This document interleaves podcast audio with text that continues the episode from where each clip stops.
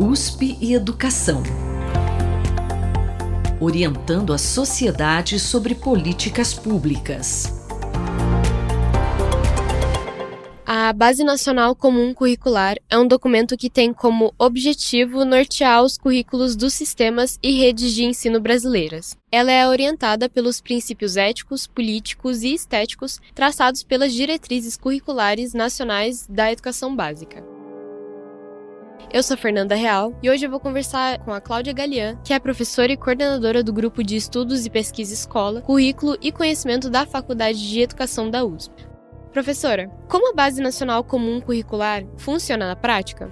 A base é um documento ao qual todas as propostas curriculares elaboradas por estados e municípios devem se adequar. Em outras palavras, ela institui o que deve ser objeto de estudo na escola. Mas não só isso, ela também propõe uma sequência para o ensino e o nível de aprofundamento a ser atingido em cada etapa da escolarização. No seu texto de introdução, ela estabelece que todas as demais políticas educacionais devem se alinhar a ela, desde a produção de materiais didáticos até a formação inicial e continuada de professoras e professores, passando ainda por diferentes mecanismos de avaliação da aprendizagem de estudantes da educação básica. Diferentemente do que a gente tinha antes, desde o final da década de 90, com os PCNs, os parâmetros curriculares nacionais, que se apresentavam como referências que poderiam ou não ser adotadas pelos estados e municípios, a base curricular comum tem força de lei e não pode ser desconsiderada.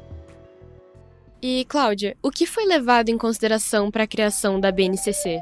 Uma das principais justificativas para o esforço de produção da BNCC foi a ideia de que não se tinha clareza sobre o que deveria ser ensinado nas escolas de todo o Brasil. Mas isso não é verdade. Os parâmetros curriculares nacionais, por exemplo, tinham significativa influência sobre a produção de propostas curriculares por todo o país, além de termos livros didáticos a eles articulados. Mas isso não significa que tínhamos que chegar a esta base curricular. Embora as prescrições possam e devam ser sempre retomadas, porque são escolhas situadas e contingentes, a produção desse texto em especial não era o único caminho possível. Na verdade, foi o caminho possibilitado pela configuração de poder vigente, que resultou num documento que explicita o que foi acordado entre grupos de interesses muito distintos. Professora, o que tem sido observado na educação brasileira após a criação da Base Nacional Comum?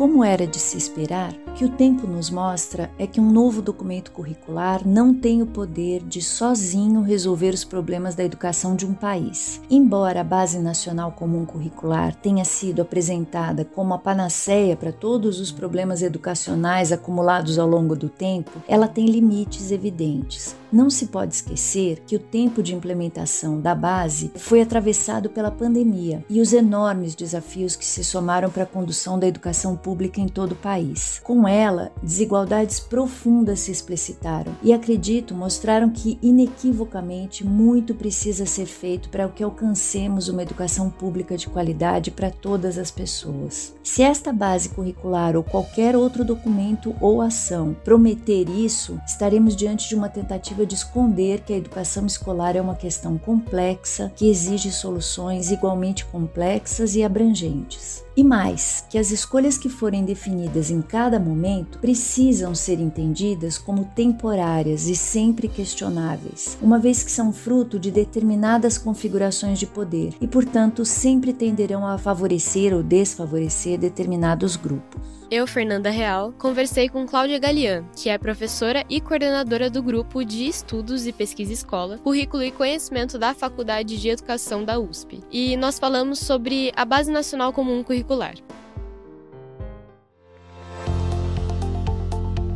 USP e Educação. Orientando a sociedade sobre políticas públicas.